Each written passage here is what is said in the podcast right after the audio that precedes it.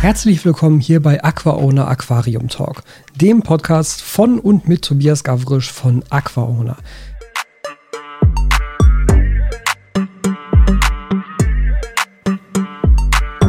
Und damit wieder herzlich willkommen zu einer neuen Folge hier bei AquaOwner Aquarium Talk. Und heute habe ich mir wieder ein paar Themen für euch rausgesucht, unter anderem ein Thema, was wir wahrscheinlich relativ lange besprechen werden. Aber bevor wir damit einsteigen, erstmal wieder so ein paar klassische Updates. Ähm, es ist nämlich jetzt was passiert bei mir im Shop, was ich bisher so noch nicht gemacht habe. Und zwar biete ich jetzt von den Hardscape Brushes auch B-Ware an. Da war es nämlich so, dass bei der letzten Lieferung ähm, der Hersteller die Lasergravur einfach nicht so sauber gemacht hat, wie ich das haben möchte und wie er es vor allem auch bei der Lieferung davor gemacht hat, was mich sehr genervt hat. Ähm, aber dann hat man halt so eine Lieferung da vor sich liegen und da irgendwie die Hälfte zurückgehen zu lassen und das abzuwickeln, ist halt super, super nervig. Also habe ich mich dafür entschieden, die Hardscape Brushes, von denen ich denke, das sind eigentlich welche, die ich qualitativ so nicht haben wollen würde, von der Lasergravur her dass die als B-Ware dann bei mir im Shop landen. Die sind dann deutlich günstiger als die normalen Hardscape Brushes und kommen ohne die Umverpackung, also ohne meine Produktverpackung sozusagen. Aber dafür sind sie eben günstiger. Und wenn ihr damit leben könnt, dass der Aqua Schriftzug nicht sauber da drauf gelasert ist, dann habt ihr so die Möglichkeit, ähm, die Sachen zumindest für einen günstigeren Preis zu bekommen. Und ich mache damit halt nicht nur Verlust. Weil das war natürlich so ein bisschen die Sache. Eigentlich war ich nämlich drauf und dran zu sagen, so ja, gut, ich meine, die kannst du nicht verkaufen, die sehen halt scheiße aus, die sehen nicht so aus, wie ich das gerne hätte. Weg damit. Ja, beziehungsweise zurückgehen lassen und dann dauert das einfach monatelang, bis man das dann verrechnet kriegt mit einer weiteren Bestellung, weil du kriegst dann in der Regel auch nicht einfach dein Geld zurück, sondern die wird dann gesagt, ja, okay, kannst zurückgehen lassen, kein Problem. Dann äh, kriegst du bei der nächsten Bestellung halt so und so viele davon umsonst oben drauf. Und das ist natürlich irgendwie nett gemeint, aber halt irgendwie auch bescheuert, weil ich brauche ja nicht bei der nächsten Bestellung auf einmal mehr. Ich brauche jetzt diese Tools. Deshalb habe ich sie ja auch schließlich bestellt gehabt. Naja, auf jeden Fall nach einem bisschen hin und her habe ich mich dann entschieden, komm, machst du B-Ware-Variation. Wie gesagt, mit der Einschränkung, dass sie halt optische Mängel aufweisen können und dass sie keine Produktverpackung haben. Wenn euch das nicht stört, habt ihr so jetzt die Option, die Sachen günstiger zu bekommen und ich muss sie nicht wegschmeißen. ist schon mal gut. Dann ähm, ganz grundsätzlich mit den Tools, das hatte ich ja auch beim letzten Mal schon durchklingen lassen, äh, nehme ich das jetzt komplett in eigene Hand. Also, dass ähm, ich das nicht mehr in Kooperation mit Liquid Nature machen werde. Das wird sich jetzt noch einige Wochen und wahrscheinlich auch einige Monate ziehen, bis das komplett umgestellt wurde, weil Liquid Nature hat ja jetzt auch noch Tools mit meinem Logo und die werde ich dann entweder rauskaufen oder die verkaufen die selber. Aber bis das alles dann abverkauft ist, wird es natürlich noch ein bisschen dauern. Aber die erste Charge meiner eigenen Tools aus eigener Produktion sozusagen und aus eigener ähm, ja, und unter eigener Federführung sind jetzt unterwegs. Und da freue ich mich sehr drauf. Vor allem, weil es nochmal so ein paar Änderungen an einzelnen Stellen gibt. Beispielsweise sieht die Pinzette nochmal ein bisschen anders aus, weil ich nämlich glaube, dass die Pinzette, die ich jetzt da mir vorgenommen habe, also die Änderungen, die ich da nochmal angespitzt habe, dass die äh, vielleicht doch nochmal so ein kleines Quäntchen das Ganze besser machen als Tool, als Benutzbarkeit im Aquarium. Das werden wir dann mal sehen. Da können wir auch gerne mal Vergleiche machen. Oder idealerweise macht ihr natürlich den Vergleich. Aber ähm, da, da werden wir mal schauen. Also wenn die ganzen Sachen da sind, werde ich da auch nochmal äh, separat drüber sprechen, nur dass sie auf jeden Fall auf dem Weg sind. Genauso wie die Schläuche. Schläuche sind auch auf dem Weg und zwar beide Größen, also 1216er und 1621er, weil nämlich die ähm, 1216er jetzt schon länger ausverkauft sind. Die 1621er sind fast weg. Da habe ich jetzt aktuell noch drei. Also, wenn ihr jetzt gerade noch einen braucht, jetzt. Ansonsten dauert es wahrscheinlich noch ein paar Wochen, bis die ganzen wieder im Shop sind. Es ist halt gerade alles auf dem Schiff und wenn die Sachen auf dem Schiff sind, hat man kein Tracking darüber. Ja, ich weiß halt, wann sie verschifft wurden und ich weiß, dass sie dann irgendwann in Rotterdam ankommen. Aber was dazwischen passiert, kein Plan. Ja, und das ist jetzt gerade diese Phase, äh, auf die warten wir jetzt sozusagen gerade. Aber ist alles unterwegs. So, dann ähm, wollte ich einmal darauf hinweisen, dass ich jetzt auf meinem Lego-Kanal auf Brick Owner ein Review zu dem Lego Clockwork Aquarium gemacht habe. Ich habe ja schon mal auch auf Aqua Owner einen Livestream gemacht, wo wir dieses Lego Aquarium aufgebaut haben, dieses 3 in 1 Set, dieses 30 Euro Set. Und das ist ganz nett, ja, aber das ist halt kein so richtiges Aquarium. Aber tatsächlich gibt es von Lego ein richtig, richtiges Aquarium mit Unterschrank und allem drum und dran. Und ziemlich cooler Technik da drin, weil man, es gibt an der Seite eine Kurbel und wenn man die dreht, bewegen sich die Fische da drin. Also wirklich, wirklich cool. Aber das war eine Limited Edition, weil es nicht direkt von Lego kommt, sondern von Bricklink. Da wurden also einmal 10.000 Stück von hergestellt und das war's. Und dann wurden die nie wieder hergestellt. Das bedeutet, dass man das Ganze jetzt gar nicht mehr regulär kaufen kann, weil es nämlich nur auf Vorbestellung zu kaufen war. Und dass, wenn man es jetzt kaufen will, das Ganze deutlich, deutlich teurer ist, als es damals war. Weil ursprünglich hätte das Ding mal 55 Euro gekostet, was ein voll fairer Preis für dieses Set wäre. Ich habe jetzt für ein neu verpacktes Set 134 bezahlt. Ich weiß, dass einige von euch mir schon geschrieben haben, die haben es dann für ungefähr 100 bekommen.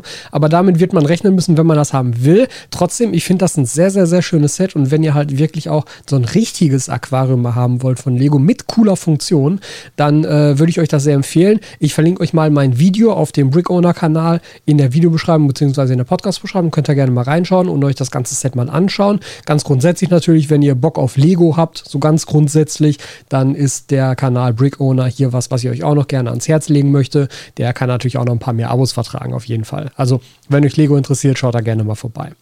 So. Dann als nächstes ähm, wollte ich mal ein bisschen über meine Biops sprechen.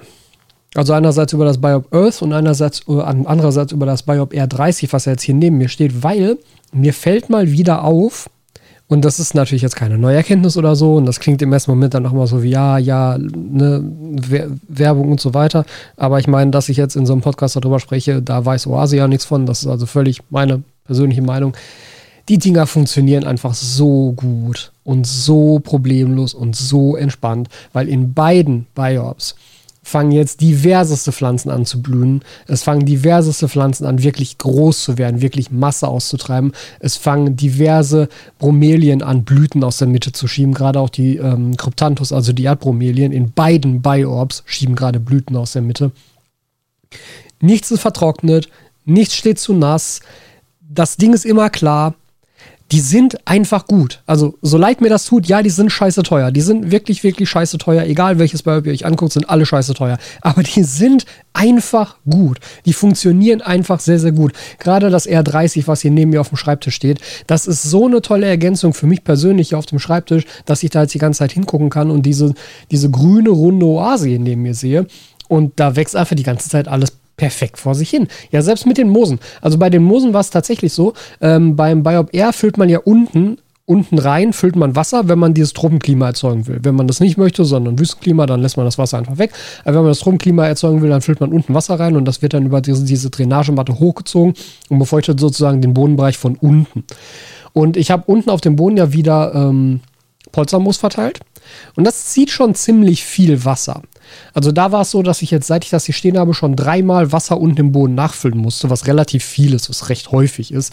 Und man sehen kann, dass auf der Rückseite das Moos zum Teil etwas trocken war, also etwas braune Spitzen bekommen hat, weil das da etwas höher stand als vorne an der Seite. Jetzt mittlerweile nach dem dritten Mal nachfüllen muss wohl so viel Wasser durch die Kapillarmatte mittlerweile in dieser Moosfläche angekommen sein, dass es sich wieder erholt hat. Das hat aber ein bisschen gedauert. Da dachte ich nämlich am Anfang so, na, ist das vielleicht nicht feucht genug, was ich mir gar nicht hätte vorstellen können eigentlich. Aber mittlerweile funktioniert es gut und mittlerweile sieht alles da drin absolut top aus. In Biop Earth bestand das Problem erst gar nicht, weil man da ja noch ein etwas anderes System hat, dadurch, dass ja auch eine Beregnung mit dabei ist. Da geht es ja nicht nur um Vernebelung. Im Air habe ich ja nur einen Vernebler für Luftfeuchtigkeit. Im Earth habe ich ja auch noch eine Beregnungsanlage. Beregnungsanlage. Und Beregnungsanlage ist natürlich nochmal ein anderes Level an Feuchtigkeit, was das auf die Pflanzen bringen kann. Deshalb war das da mit den Moosen auch überhaupt kein Problem. Also so oder so, die beiden funktionieren so gut und es wächst alles so gut im Earth. Schneide ich eigentlich jede Woche, wenn ich auch meine Wasserwechsel mache, schneide ich im Earth mal so zwei, drei Blätter zurück, zwei, drei Moosstränge zurück, damit das nicht überhand nimmt, damit das weiterhin alles schön aussieht. Es, es sieht halt einfach gut aus. Und gerade mit dem R30, ich, also ich kann mir echt vorstellen, von dem R30, weil dieser Formfaktor auch so gut ist, weil diese Größe so gut ist, dass davon noch eins ins Esszimmer kommt, dass davon noch eins ins Wohnzimmer kommt. Weil das wirklich so schön und so gut aussieht. Also, ich bin da total begeistert von. Hätte ich nicht gedacht, mir war ja am Anfang schon klar, dass ich diesen Formfaktor eigentlich besser finde als das R60, weil diese Riesenkugel ist einfach riesig. Ja, und statt einem R60 kann ich mir dann im Endeffekt auch gleich einen Earther hinstellen. Da ist der zusätzliche Platzverbrauch nicht mehr so immens, wobei das Earth halt dreimal teurer ist, aber das ist ein anderes Thema. Ähm, aber so oder so, also der, der, der Platzverbrauch ist halt immens. Und Earth, wenn das da hinten steht, das ist wirklich groß. Ja, das ist wirklich riesig. Und da muss man auf jeden Fall erstmal den Platz für haben. Das hat nicht jeder. Aber dieses R30, das kannst du überall hinstellen. Das ist so fantastisch. Und auch, dass sie da wieder zusammen mit Ben's Jungle das Pflanzenpaket machen konnte, was wir dann ja auch in dem Video verlinkt haben. Also alle Pflanzen, die ich jetzt eingesetzt habe, die bekommt ihr bei Ben's Jungle wieder in so einem vergünstigten Paket. Ähm, hat so, so, so ein Aqua Owner Biop Air Paket. Und ähm, das finde ich immer ganz cool, dass Ben das ermöglicht, weil so habt ihr einerseits die Möglichkeit, die Sachen dann so nachzubauen, wie ich das gemacht habe. Wenn ihr halt selber gar nicht wisst, auf was ihr achten sollt oder selber gar nicht wisst, was für Pflanzen sich eignen würden, dann seid ihr damit auf jeden Fall immer auf der sicheren Seite. Das ist eigentlich ganz sinnvoll. Ich habe vor allem jetzt auch schon von dem Philodendron da drin den ersten Ableger gemacht, den ich ja schon woanders reingesetzt habe. Und der wächst da nämlich auch schon so gut, dass ich da wahrscheinlich innerhalb von drei bis vier Wochen den nächsten Ableger werde machen können. Und dann kann man den Philodendron so ein bisschen weiterziehen. Also absolut einwandfrei. So, und worüber ich jetzt mal ein bisschen mit euch sprechen möchte, ist das Thema, und viele von euch werden das sicherlich bestimmt mitbekommen haben, dass Aquacalax bei der Höhle der Löwen einen Deal bekommen hat. Jetzt für alle, die jetzt nicht voll im Thema sind, und ich war es ehrlich gesagt auch nicht, ich musste mir das auch im Nachhinein nochmal angucken. Ähm, Aquacalax, Hersteller von Filtersystem auf HMF-Basis. Der Dennis, der das Ganze macht, ähm, habe ich persönlich auch schon getroffen, auf der Aqua Expo in Dortmund beispielsweise. Der hat auch mal viel zusammen mit äh, Moritz und Aquagrow gemacht. Äh, deshalb auch ganz lustig, die Aquarien, die dann bei der Höhle der Löwe zu sehen waren, da waren dann noch Aquagrow-Lampen drauf. Also da auch nochmal einen netten Shoutout an Moritz an dieser Stelle natürlich. Und erstmal natürlich auch ganz, also einen herzlichen Glückwunsch an Dennis dafür, dass er diesen Deal bekommen hat. Ich habe mir die Folge angeguckt jetzt im Nachhinein. Ich packe euch den Link zum Stream auch mal mit in die Podcast-Beschreibung, falls ihr das noch nicht gesehen habt. Da ging es nämlich darum, dass Dennis seinen ähm, äh, Konkav-Mattenfilter also er hat ja einen HMF gebaut, der nicht mehr so halbrund in eine Ecke gesetzt wird, wo die Pumpe dahinter ist und wo dann dadurch sozusagen wie bei einem klassischen Innenfilter halt so eine Ecke des Aquariums verschwendet wird, in Anführungszeichen. Sondern er hat das Ganze ja so aufgebaut, dass die Filtermatten sozusagen flach an der Rückwand und an der Seitenscheibe des Aquariums anliegen und das Ganze halt genau in so eine Ecke reinpasst, aber kaum Volumen aus dem Aquarium dadurch rausgenommen wird. Gleichzeitig hat er die Filtermatte noch so ein bisschen angepasst, ähm, um halt mehr Fläche, also mehr Filtermattenfläche in diesen Filter zu integrieren, ähm, verglichen mit einem normalen HMF. Und das Ganze stand jetzt eben zur Debatte bei der Höhle der Löwen, wo er jetzt eben angefragt hat, von denen Geld zu bekommen. So, und ich würde eigentlich ganz gerne mal mit euch über die öffentlich zugänglichen Zahlen sprechen, die er eben auch in der Folge selber genannt hat und die dann da auch diskutiert wurden. Ähm, weil ich das einerseits super, super spannend finde und einen sehr mutigen Schritt, sowas zu machen. Und andererseits mir nämlich denke, boah, das hättest du nicht gemacht. und nochmal, ich möchte da Dennis, also ich mache Dennis da überhaupt gar keinen Vorwurf. Er wird sich das gut überlegt haben, ob er das machen möchte und, oder, oder nicht. Und er kennt sein Geschäft und seine Geschäftsseite natürlich weit besser als ich. Ja, wer bin ich, ihm dazu sagen, boah, das war aber eine dumme Entscheidung. Und da kann ich nur dafür sprechen, ob ich sowas ganz grundsätzlich für mich machen würde, ja oder nein. Äh, dass er das jetzt gemacht hat, war seine Entscheidung. Auch, dass er am Ende das Angebot angenommen hat, was es dann geworden ist, war seine Entscheidung. Und ich drücke ihm wirklich absolut die Daumen dafür, dass das total erfolgreich wird und dass er damit genau die richtige Entscheidung getroffen hat. So, aber erstmal, worum ging's? Also, Aquacalax bei der Höhle der Löwen, das war jetzt die erste Folge der 13. Staffel und Dennis kam ganz am Schluss, er war der letzte Gründer. Das heißt, wenn ihr das da im Stream guckt, da kann man so fünf Kapitel durchspringen. Das ist also erst im fünften Kapitel dann auch. So, und dann hat er erstmal ein paar Zahlen genannt. Obwohl, nee, also erstmal, was mir aufgefallen ist, ich, ich fürchte aber, das ist so ein Ding von dieser Fernsehshow, weil ehrlich gesagt machen alle anderen das auch.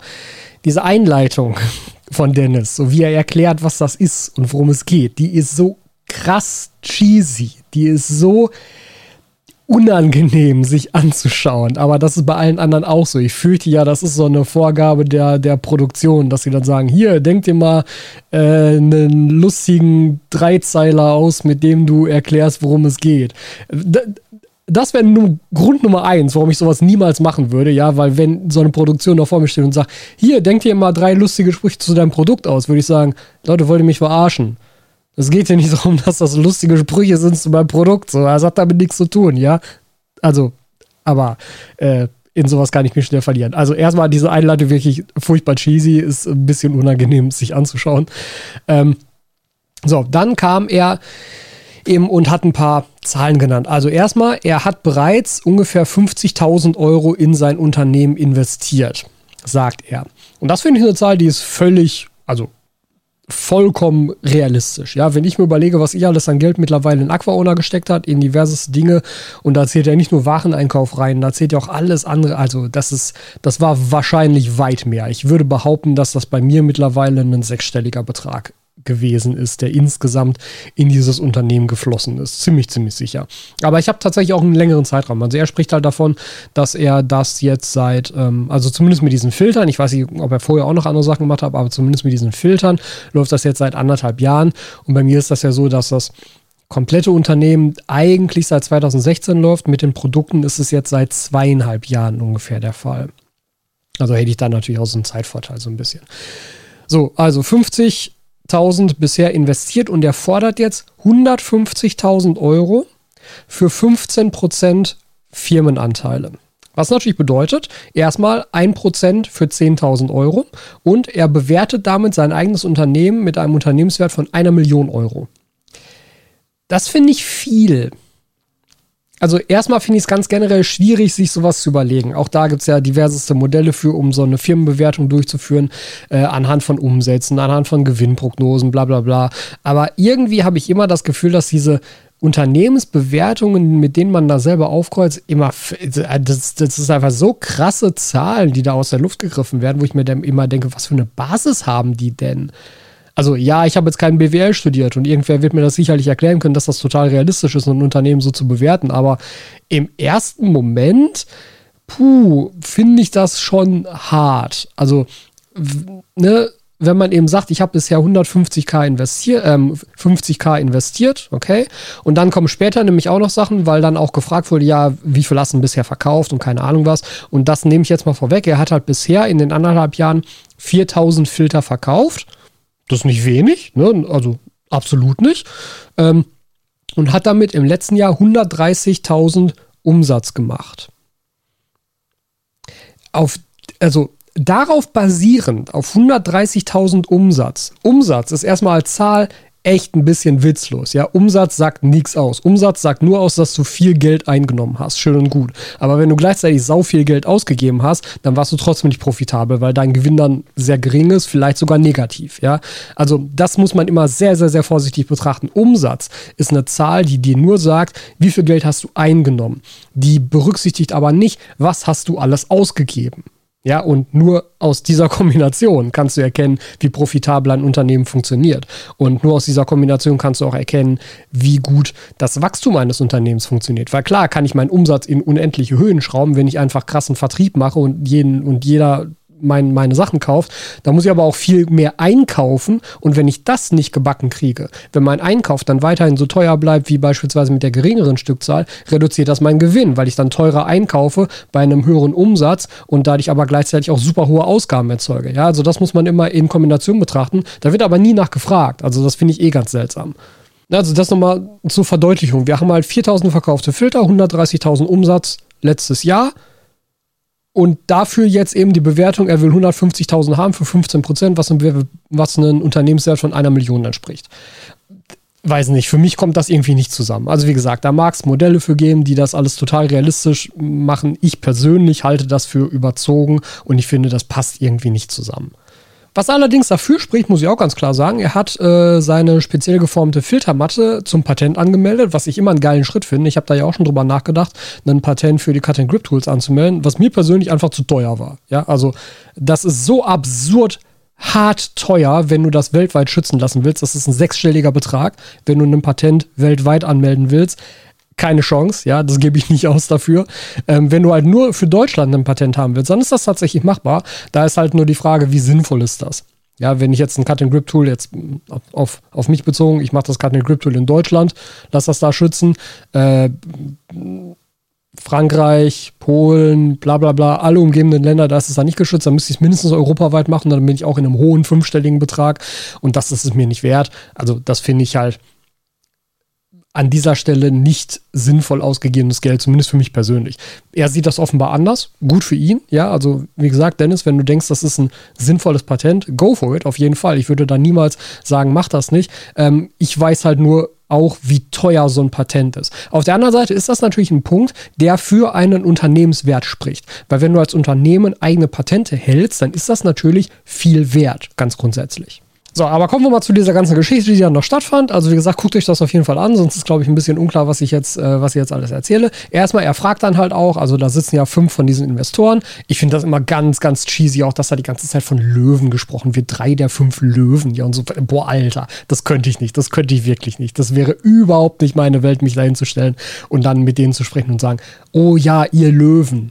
So, bitte was? Ich, also, ganz, ganz, ganz, ganz schlimm. Wirklich für mich persönlich ganz, ganz schlimm. Aber trotzdem, drei der fünf Investoren, ich sage das absichtlich so, haben ein Aquarium. Und das fand ich ziemlich cool. Also, dass er das auch gefragt hat, ja, hey, wer von euch hat denn überhaupt ein Aquarium? Und dann drei der fünf Leute hatten ein Aquarium. Das finde ich beachtenswert.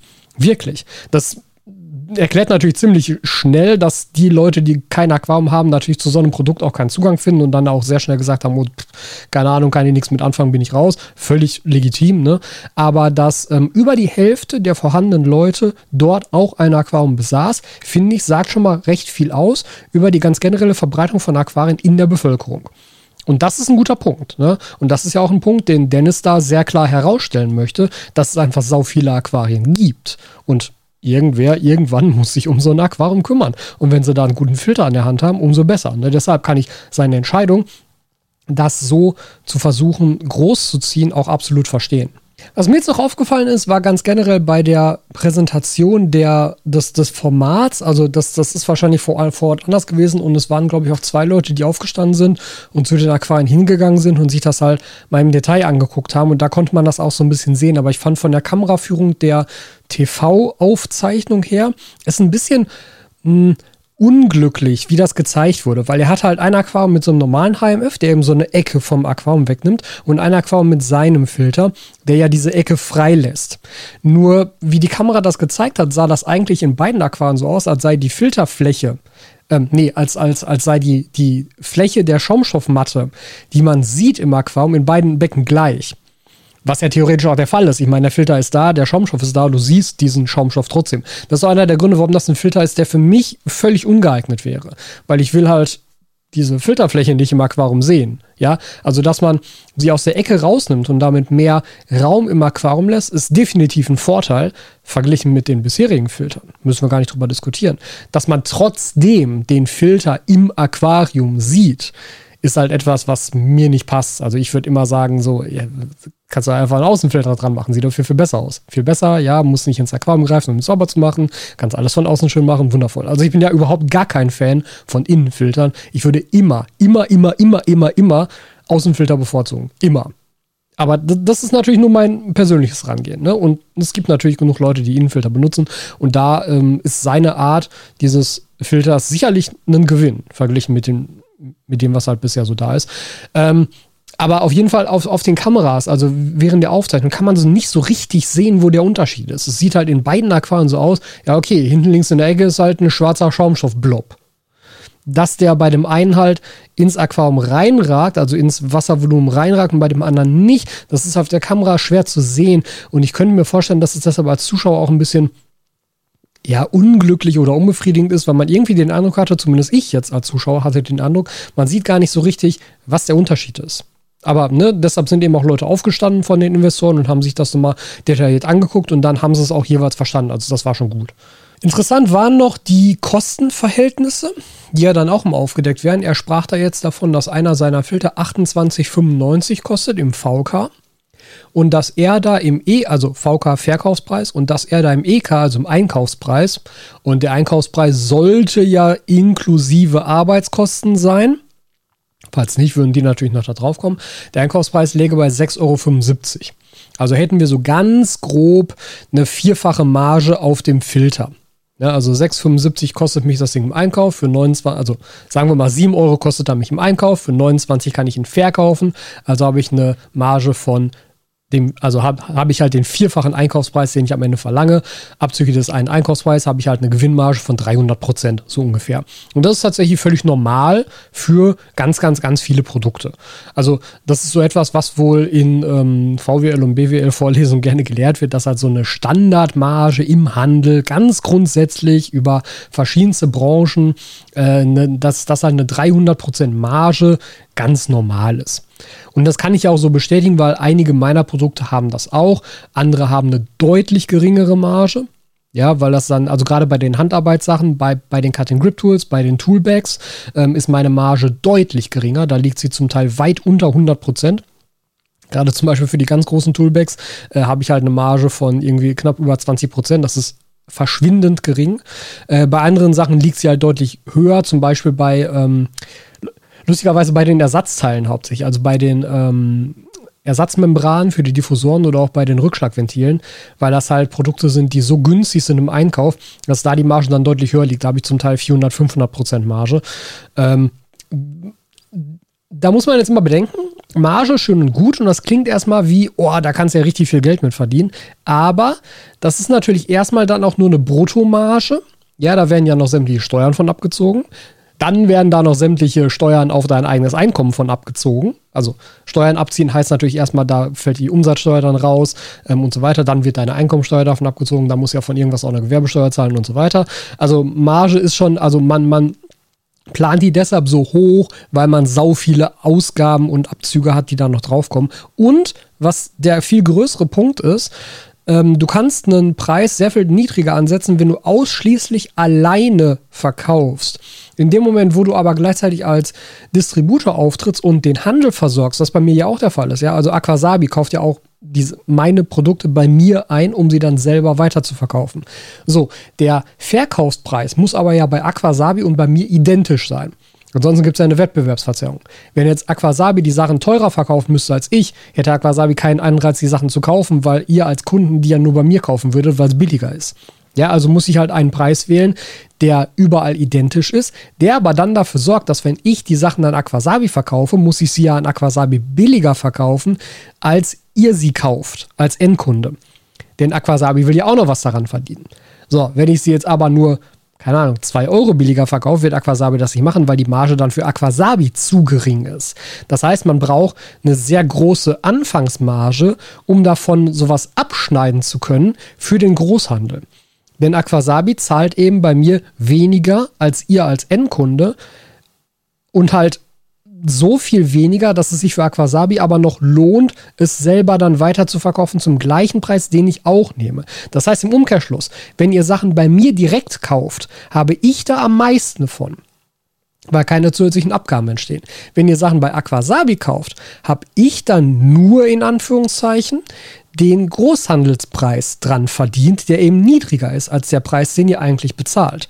Den Rest kriegt Aquasabi. Ist natürlich auch richtig so. Ne? Ich meine, die haben die Sachen gekauft, die müssen die dann ja auch lagern und verschicken und haben das Shopsystem und so weiter. Logisch, jeder muss da dran was verdienen. Nur ähm, das so ganz grundsätzlich, wenn ihr halt den jeweiligen Hersteller unterstützen wollt, solltet ihr immer direkt bei diesem jeweiligen Hersteller kaufen, weil der dann eben auch seine ursprünglich geplante Marge wirklich bekommt.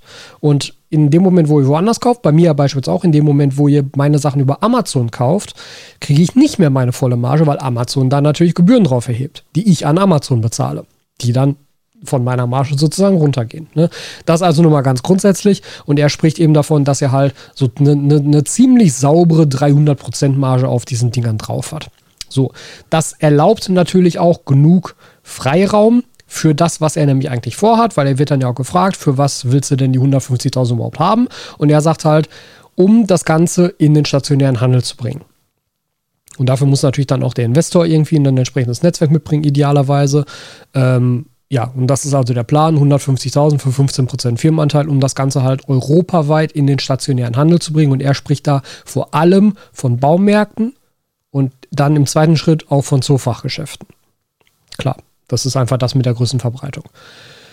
Ja, und dann äh, geht es halt so ein bisschen hin und her und nacheinander stehen, steigen alle Investoren aus, bis auf Ralf Dümmel.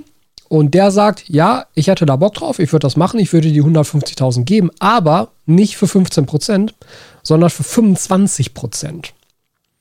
Und das war der Punkt, wo ich für mich dann auch entschieden habe, boah, hm, also 15 Prozent abgeben an einen Investor bei so einer, bei so einer Idee und mit dem, was man da machen will, das könnte ich mir gefallen lassen. Da könnte man drüber nachdenken. 25% abgeben, ein Viertel, ein Viertel deines Unternehmens an wen anders abgeben, nur dafür, dass er dir einmal so eine Finanzspritze gibt, never ever. Würde ich nicht tun. Halte ich für zu hoch.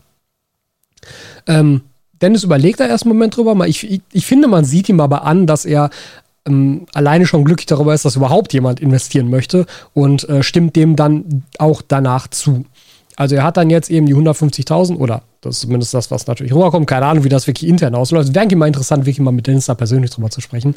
Ähm, er hat also dann diese 150.000 bekommen, plus natürlich theoretisch das Know-how und das Netzwerk von Ralf Dümmel, was ja auch so ein bisschen dann im Raum stand, dass er natürlich da die Connections äh, in den stationären Handel hat und da natürlich dann sagen kann, ey, kauft mal die Sachen von dem und dem. Das ist natürlich interessant, weil da merke ich ja auch selber, dass das wirklich mh, hm, schwierig ist. Ja, also in den Fachhandel zu kommen ist nicht so schwierig, weil da hast du persönlich Ansprechpartner und Leute, mit denen du reden kannst.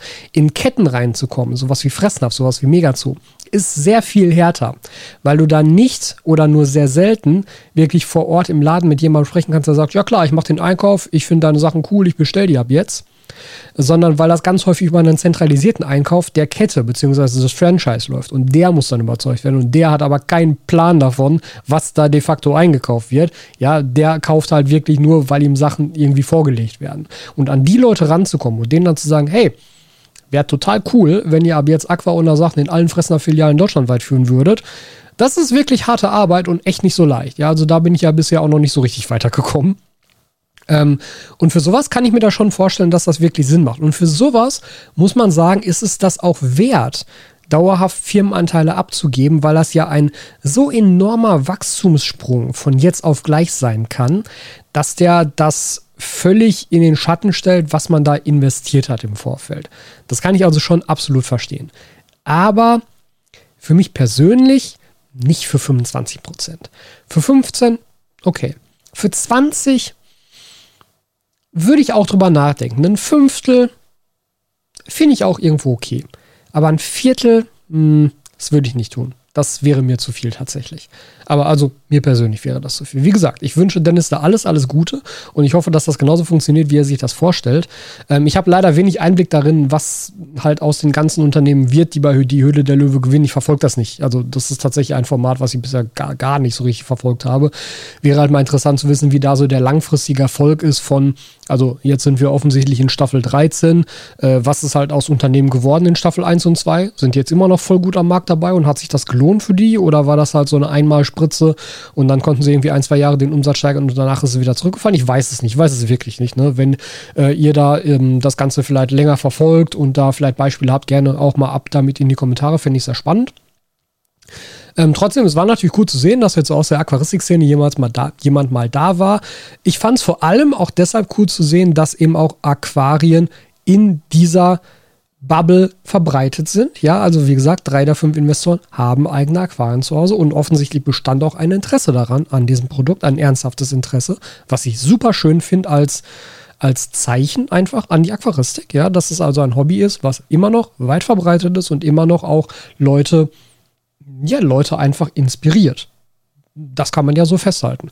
Ähm, ob jetzt seine Unternehmensbewertung so sinnvoll war, sei mal dahingestellt. Ob jetzt dieser Deal so gut war, sei mal dahingestellt. Das sind beides Sachen, die kann ich nicht beurteilen, die muss er beurteilen. Ja, das ist ja nicht mein Unternehmen. Ähm, mir ist nochmal klar geworden, dass ich für so ein Format völlig ungeeignet wäre, weil ich es einfach krass nicht machen würde, mich da hinzustellen und so eine komische Story erzählen würde und dann die ganze Zeit in diesem Jargon bleiben würde, von wegen, oh ja, die Löwen und ah, ein, ein Löwe ist jetzt raus, Alter. Ich bin da nicht im Zoo, ja, sondern ich bin da in einer Investorenrunde. Das, dann könnte man sich auch so verhalten, aber das ist so ein persönlicher Hass, den ich gegen sowas ganz, ganz grundsätzlich habe.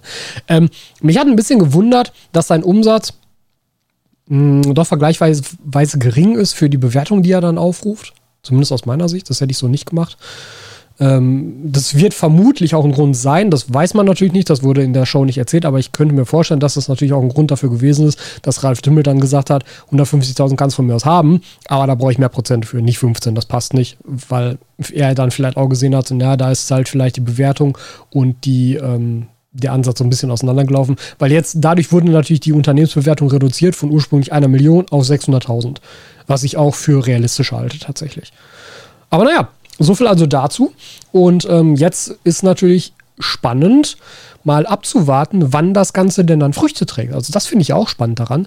Äh, wenn jetzt halt das Ziel war, man will damit in den stationären Handel, dann lasst uns doch mal die Augen offen halten, wann das passiert. Ja, also jetzt die Sendung war vor einer Woche, glaube ich, ungefähr. Wann kommen jetzt die Aquacalax-Filter in die Baumärkte und in die Zufachketten? Da bin ich sehr gespannt drauf, wirklich. Also ist ein cooles Thema. Ist definitiv ein cooles Thema und auch etwas, was mich ja auch grundsätzlich interessiert, dieses ähm, Unternehmer- und Investitionstum dabei. Aber ich weiß schon halt auch wieder, warum bisher in Aquaona keinerlei Fremdkapital steckt. Das ist alles privat finanziert von mir. Das, da steckt kein einziger Kredit drin. Und ich bin da ehrlich gesagt so ein bisschen stolz drauf. Und eigentlich möchte ich es auch nicht ändern. Auf der anderen Seite, wenn man jetzt sehen würde, und deshalb ist das auch für mich persönlich ganz interessant, wenn man jetzt sehen würde, dass das jetzt in kürzester Zeit enorm anzieht. Und wie gesagt, deshalb wäre es wirklich spannend, da mit Dennis mal persönlich drüber zu sprechen. Ich gucke mal, ob ich ihn mal erreichen kann, äh, ob er da Bock zu hat, da vielleicht noch mal eine Podcast-Folge zu, zu machen. Das fände ich sehr, sehr spannend. Ähm, vor allem auch um so, um so Insights zu kriegen, wie lief das vor Ort ab? Also wer, wer, hat sich diese Geschichte ausgedacht, die er da am Ende, die er da am Anfang erzählen musste? War das wirklich so eine Vorgabe der Produktion? Ich würde drauf wetten. Also so, sowas fände ich spannend, ähm, sowas da mal rauszukriegen. Ähm, ja, cooles Thema. Wirklich cooles Thema. Und auch ein schönes Thema ganz grundsätzlich für einen Podcast. Ich werde mir das mal notieren. Ich werde mal gucken, ob ich an Dennis rankomme. Ich werde ihn mal anschreiben. Und dann könnte man sich das Ganze mal, ja, könnte man sich das Ganze mal anschauen, würde ich sagen. Ich wünsche ihm alles, alles Gute dass das total gut geht und dass das total das ist, was er gebraucht hat dafür und dass er damit das auch richtig schön groß machen kann, so wie er, so wie er sich das vorstellt, weil eine Leidenschaft ist natürlich da und das kann ich vollkommen nachvollziehen, diese persönliche Leidenschaft für sein eigenes Baby dazu haben. Und vor allem aber auch kann ich, glaube ich, nachempfinden, wie schwierig es sein muss, von seinem eigenen Baby dann Kontrolle abzugeben, was du ja tust, wenn du Firmenanteile veräußerst. Ne? Also sehr spannendes Thema bin gespannt, was ihr auch dazu sagt unten in den Kommentaren. Und wir sehen und hören uns dann in der nächsten Folge wieder.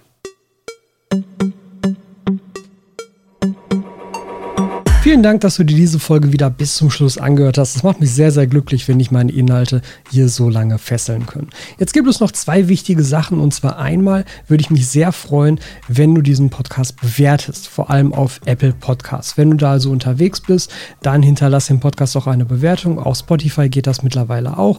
Das ist einfach super, super wichtig, um den Podcast bekannter zu machen und um anderen Leuten zu zeigen, dass das in euren Augen ein guter Podcast ist. Die zweite Sache ist, wenn ihr diesen Podcast unterstützen möchtet, dann empfehle ich euch sehr, die Mitgliedschaft auf dem zum Podcast gehörenden YouTube-Kanal. Der YouTube-Kanal heißt auch einfach Aqua Owner Aquarium Talk und da könnt ihr eine Mitgliedschaft abschließen, bei der ihr monatlich einen witzig kleinen Betrag an mich sozusagen spendet für die Arbeit, die dieser Podcast hier jede Woche macht. Das unterstützt mich sehr und das hilft mir sehr bei der Aufrechterhaltung dieser Arbeit und ich würde mich super, super, super darüber freuen, wenn einige von euch das in Erwägung ziehen würden. Und jetzt sage ich bis zur nächsten Folge.